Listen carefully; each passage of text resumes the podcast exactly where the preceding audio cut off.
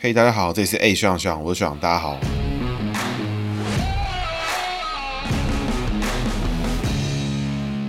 嘿，大家好，这里是 A 学长学长，我是学长，大家好，学长又回来了。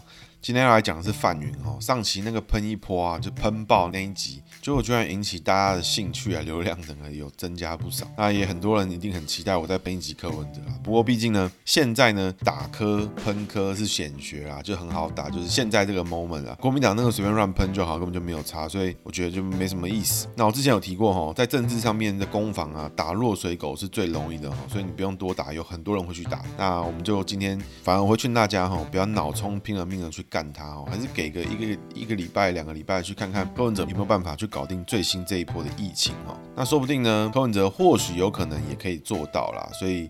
还是老话一句，听众们呢，戴好口罩，把手洗干净，避免出入医疗院所。哦，从自身开始降低医疗院所的负载了，然后再撑一下，双北顺利的话，很快就会恢复到二级。那要打落水狗呢，基本上随时随地都可以往死里打。但是做人要不要跟柯文哲一样呢？决定权在你自己身上。所以，我们今天呢，稍微逆风一波哈。范云一九六八年出生哈，民国五十七年戊申年属猴哈。黄杰的那一集我们有提过，单名的人呢，人际位是借来用的哈。所以人际工作要权衡的时候，单名的人会倾向选择工作跟事业那个部分，而且甚至有的时候，单名的人会相对放弃人际交流的部分，或是一直无法拿捏要怎么样可以在人际交往上面取得成就感啊。但也不是说单名的人人际都不圆满，而是说单名的人在选择工作跟人际的时候，他们会觉得工作是比较重重要的事情。所以范云这一集我们一样从单名来看的话，我们就会先从工作位来看。那范云的工作位呢是云，那云就是天上在飘的那个云哈，上面下大雨的雨，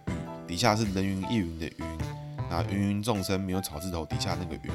那雨的话呢，因为范云本身属猴，逢雨的话，雨除了五行属水之外，还要解雨中藏龙，走生子成三合哈。三合呢是姓名学里面最强的元素组合。那各位听众有没有听过？就是三合会啊，香港的三合会有听过，很强。那跟我们姓名学的三合呢，其实没有直接的关系，但是你要记得三合就是很强。所以范云的工作位很强，但是呢，戊申年天干地支逢水，五行上走下克。所谓下克呢，就是向下的下，上上下下的下。五行相生相克的克，会走一个比较固执、比较坚定的一个路线哦，是一个很有方向性的人。但是前面提到藏龙的部分呢，如果与当龙看的时候，还要注意，除了三合之外，龙的五行本身属木，逢戊申年天干地支在工作位之中还会藏一个上克，向上的上，五行相生相克的克。上课会导致优柔寡断、想很多的格局哈，也就是说，泛云里面云上面的雨，其实呢简简单单是一个雨，但它的状况其实还蛮复杂的哈。结果是好的，因为走三合，但做起事来呢有了固执跟想太多又龟毛了的特质。那泛云的财位上面呢是云的下半部，不知所云，人云亦云的那个云哈，芸芸众生没有草字头的那个云哈，这个云解成趴脚，就是动物在 chill 的样子，在猴子上面呢解成下身的格局，向下的下，五行相生相克的生，解成牺牲奉献的格局。所以工作上面呢，喜欢做可以助人的事情，帮助到别人，伤害到自己也在所不惜哈。所以这个格局就是状况好的时候择善固执，状况差的时候就要逼别人接受自己帮助的格局哈。很喜欢帮助别人。就工作位而言，其实跟肖美琴相当接近哈，但是范云的格局又比肖美琴略好一点。但这个好呢，来自于自己事后的感觉良好。比如说肖美琴的属猪逢人，牺牲奉献完之后觉得委屈不开心，但是范云就是不会委屈不开心。工作位呢还逢贵人，所以肖美琴在帮助完别人之后，她可能会撞得自己满头包，但范云呢就会觉得那可能不是我的问题，依然故我那种感觉哈。这个概念其实就是说，如果肖美琴做了不开心的事情，她比较会记住，但是范云呢可能就会比较觉得是别人的问题。但这个比较其实是不准的哈，我上面讲的结果是不准的，因为每个人的状况呢跟环境是不一样的。我也不认识范云，但从姓名学的几率来看的话，我上面讲的是一个其中几率比较高的一个可能性。接下来呢是人际，范云的人际我也是靠借位而来哈，分别从范字借三点水出来，那云字借上面的雨下来，所以刚前面有讲到的雨中藏龙是好的，所以跟黄杰一样哦，好的地方呢再次被复制一次，但是呢位置不同，碰到的天干地支就不一样。原本的工作位从雨的水属性从下克变成下生，龙的木属性从上克变成下克，所以范云的同性好姐妹一定很多好朋友，她也是朋友之中的大姐头啦，所以范云也很愿意帮助他自己的女性的同性的朋友，所以有机会当范云同性好友的人呢，基本上运气都不错哈。在异性缘跟外在的部分呢，水变成下所以外在呢。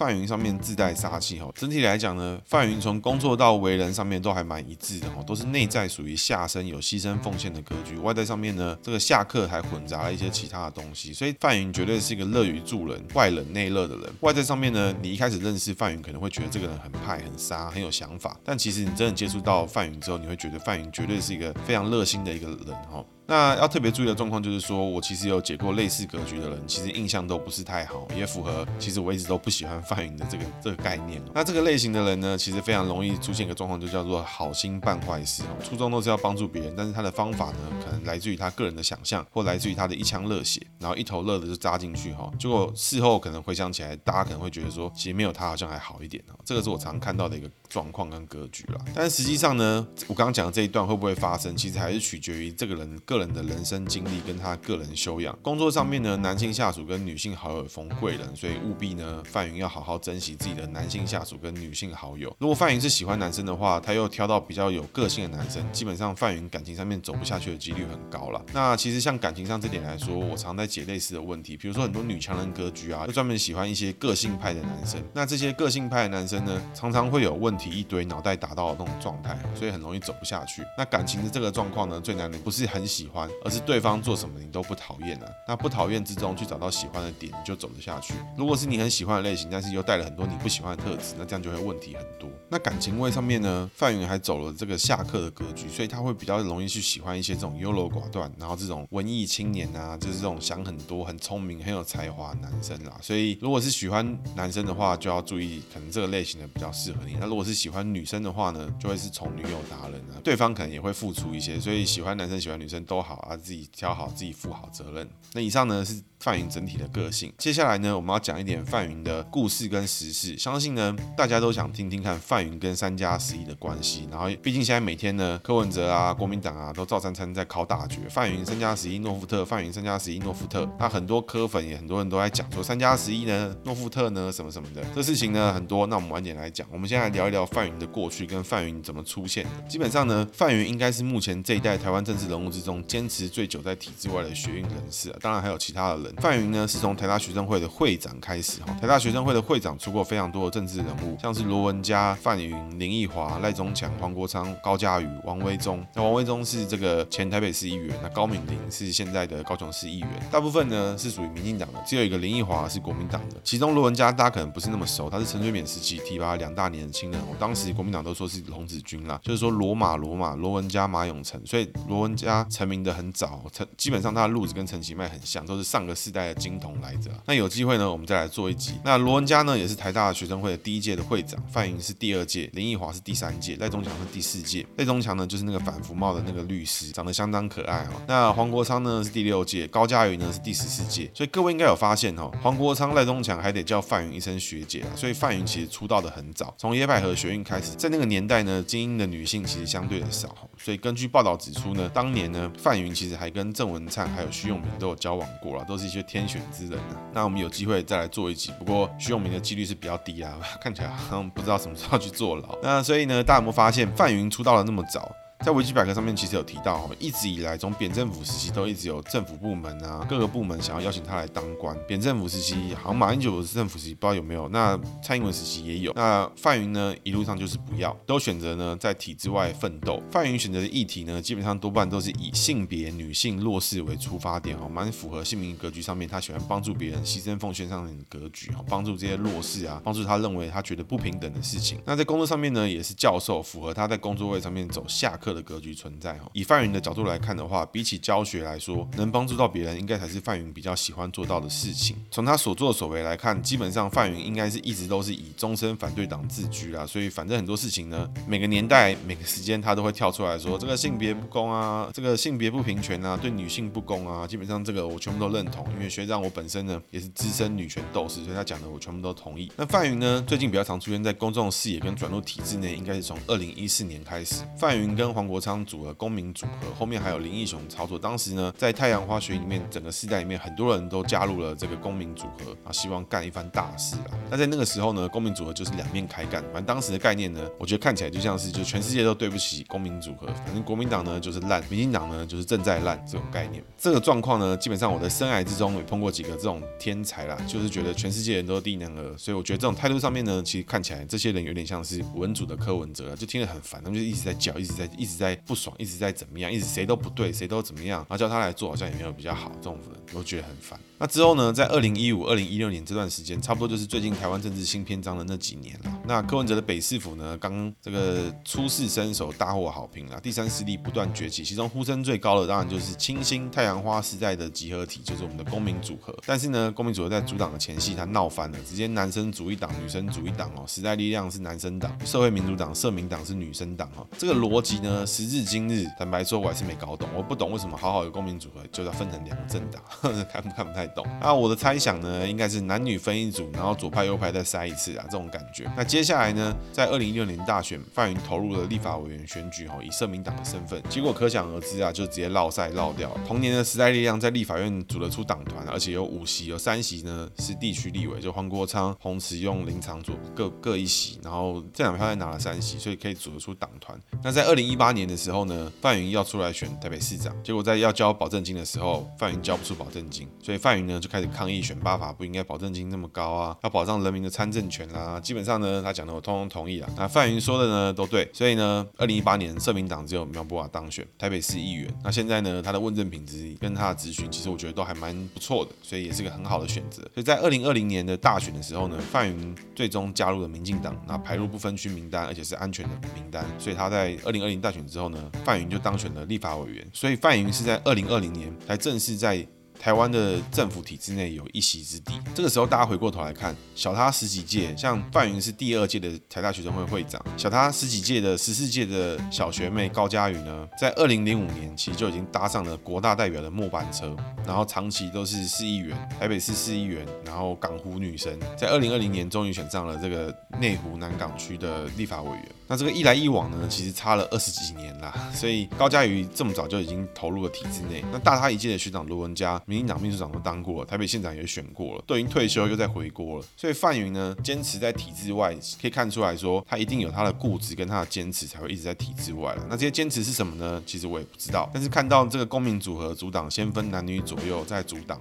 我就发现说，其实我也没有很想知道他的坚持到底是什么。那二零二零年呢，在范云当选立法委员之后，到最近最让台湾社会大众印象深刻的事情，就是协助协调三加十一。那所谓三加十一是什么呢？三加十一，诺富特是现在国民党柯文哲柯粉、民众党最爱讲的几个字眼。大致上的意思就是说，现在凡是境外一路都要隔离十四天，十四天也是现在世界普遍认定这个武汉肺炎以及它相关变异株具有传染力的时间。也就是说，如果你有问题被感染，你有中奖，你有中招，那十四天天后你的病毒感染力已经降到可以被忽略，或是这十四天之中你就会发病这个样子。但是呢，如果你是航空航运相关产业，因为机组人员的数量，如果你每个进来的人、出境在入境的人都要隔离十四天，基本上一个月后，华航、长龙航空、新宇。所有整全部整间公司的人都被关在家里，然后开始要 work from home，干这有可能吗？不可能嘛，对不对？所以就开始有了变化形态，比如说三加十一、五加九、七加七，那你会发现说这几个数字加起来通通都是十四，也就是说总共大家都认为十四天后就就没有问题了。那这个几加几的意思呢？也就是说，比如说三加十一，这个三呢前面的数字就代表你要再加自主隔离的天数，那后面的数字也就是三加十一的十一，后面这个天数就属于这个人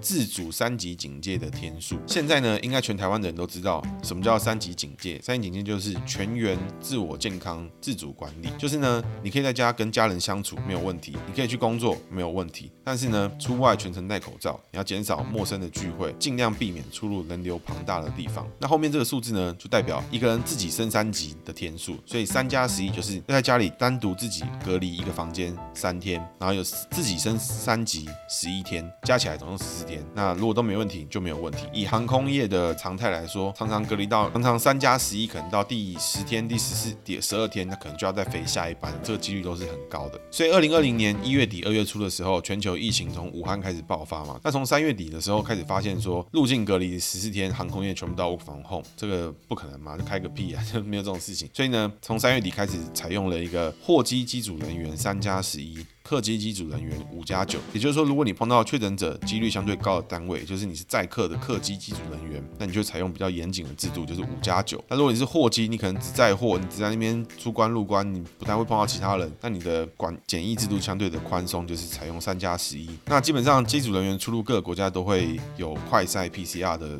流程啊，所以在外站也是几乎足不出户。可想而知，如果你采用十四天隔离的话，航空业的从业人员就是坐牢一整年，就是到台湾开始关十四天，关完继续飞，飞完回来再关十四天。那有这种事情吗？那这种是这种人很快立刻就直接抓狂，直接这个精神体能通通下降，就没办法运动，没办法跟家人社交，你只能讲电话，就是蛮恐怖的。对，那大家也知道航空业的产业特殊，如果这个机组机长开飞机开到一半俩起来。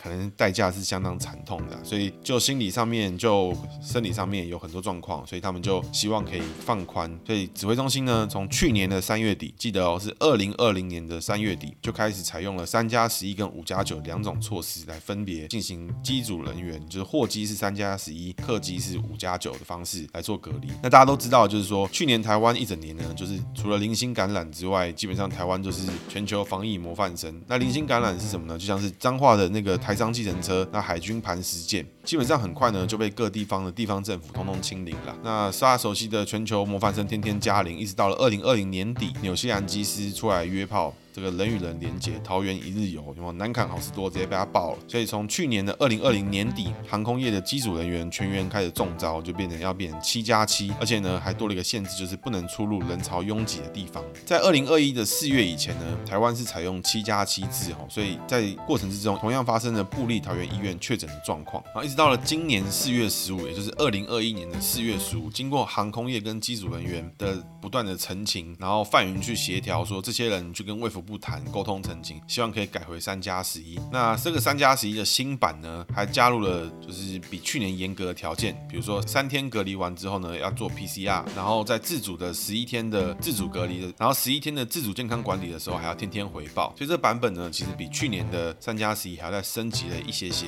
那可能很多人会问说，那范云的角色是什么？那范云的角色呢，就是协调这些机师、航空工会、机组人员来跟卫福部沟通、协调、澄清。那协调跟关说的差别在哪里呢？一般来说，它的差别是这样啦，就是协调跟关心呢，就是说今天机师、航空工会可能求助无门，不知道要找谁，所以他找到了范云说，拜托我想要找魏福部跟他们谈一谈，说可不可以讨论一下这东西怎么弄。那所以协调关心的人呢，就是把这两个人搭上线之后，这个人就没他的事情，他就滚蛋了，就这样，这叫做协调跟关心。那所谓关说呢，就是有一点去逼迫相关单位部门要去同意这个委员的一些话。那这其中的差别呢，其实一般人很难去辨别，因为官场老手。啊，厉害一点的委员其实就是关心一下，哎，稍微去了解一下，那其实各部会其实很多就会知道怎么配合了。所以究竟是关说还是利用权力压迫，还是关心呢？这个我们等调查小组出来。不过就范云本人的说法呢，范云认为他只是去协调，让这两个人可以搭上线，可以去讨论。那之后五月中的爆发，大家都是耳熟能详啊，从诺富特饭店啊、罗东游艺场啊、泸州狮子王啊、万华阿公店啊，全台延烧到后面，就是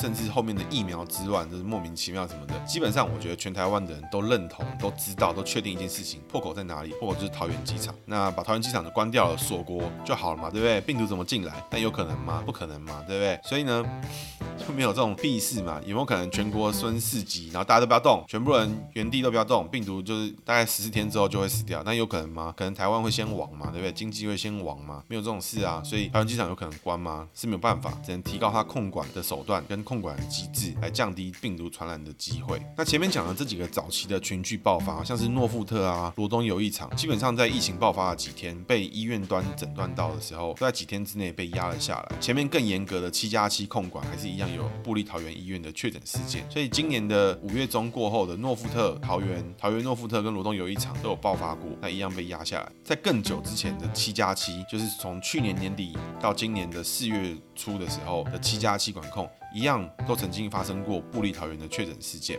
那说实在哦，桃园成为这个防疫破口已经好几次了，但是都用一些老招式，疫调、框列隔离，基本上就是可以逐步灭掉这些群聚的感染，也不用搞什么新的花样，什么乐区歼灭、冷区干嘛的，同心圆什么东西精准不精准的疫调。因为前面呢，桃园身为这个国门，已经在前面挡住疫情，挡了好几次，都是把它灭掉。但是呢，在五月中爆发的这一波里面，从诺富特饭店、罗东游艺场、泸州狮子王、万华阿公店里面，同期爆发的泸州狮子王跟万华阿公店就是一把火大烧特烧。但是呢，同期爆发的桃园诺富特宜兰游艺场，根据地方政府的 SOP，就是稳稳的灭住了。那我觉得最亮眼的人呢，无非 无非就是我们的宜兰灵芝庙妙妙姐哦。那很多人喜欢取笑他啦，说他说他就是很废啊，什么都不懂啊，怎么样怎么样的。但是呢，我必须说，妙妙这一波照本宣科，相信专业，基本上我觉得灵芝庙就打出了身价了。那在桃园的诺富特就不用讲了，已经灭太多次，他们就是时不时管理有问题，时不时就要灭，那就是这样。所以疫情从哪里来？很清楚，肯定是从桃园机场坐飞机进来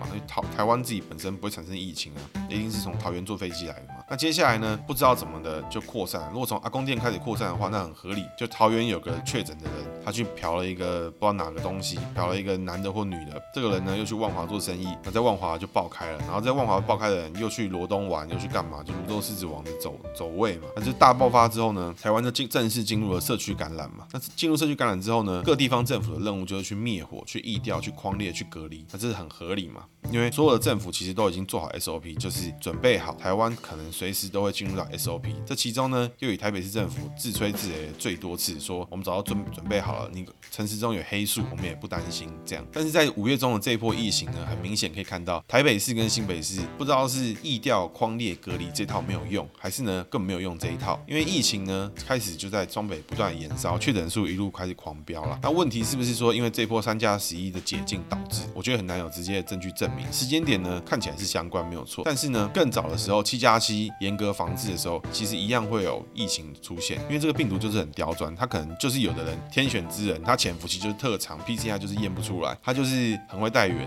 就是有这种人。七加七挡不住，三加十一可能也挡不住啊，也是合理的啊，也是可能会发生这个事情啊。那我觉得最尴尬的事情呢，就台北市政府柯文哲在布立桃园医院七加七防治的时候，就说有黑数啊，我们早准备好了。就疫情开始从万华延烧的时候，同期呢，宜兰游艺场、桃园诺富特通通延烧，但就只有万华就是降不下来。这个时候呢，柯文哲就开始回回来怪说是三加 C 的问题。我觉得政治上面呢，这个举动是合情合理的，毕竟找个人来怪是最快的。但是柯文哲想要当总统，他现在是当市长，怪别人是不能解决自己的问题。每个人都有自己的责任区间。灵芝庙他做好了，郑文灿他做好了，徐耀昌的苗栗金源店他觉得他搞不定，他找了王必胜，这两个人也联手把这件事情做好了。那这个问题在哪里？我觉得很奇怪啊。从我自己角度来看，我觉得柯文哲想要选总统，更合理的做法不是应该扛着柯文哲口中一直念着三加十一的破口，扛着执政党的打压，扛着这个没有疫苗的压力，每天呢嗡嗡嗡，靠着疫调、框列、隔离，靠着柯文哲自己本身的医学专业来压制台北市的疫情吗？这不就证明了柯文哲才是对的吗？柯文哲才是正确的人，柯文哲才是该领导台湾的人。就现在呢，柯文哲不知道每天在干嘛，万华大烧特烧，怪三加十一，怪诺富特，怪陈时中，怪蔡英文，怪美国。这样格局敢被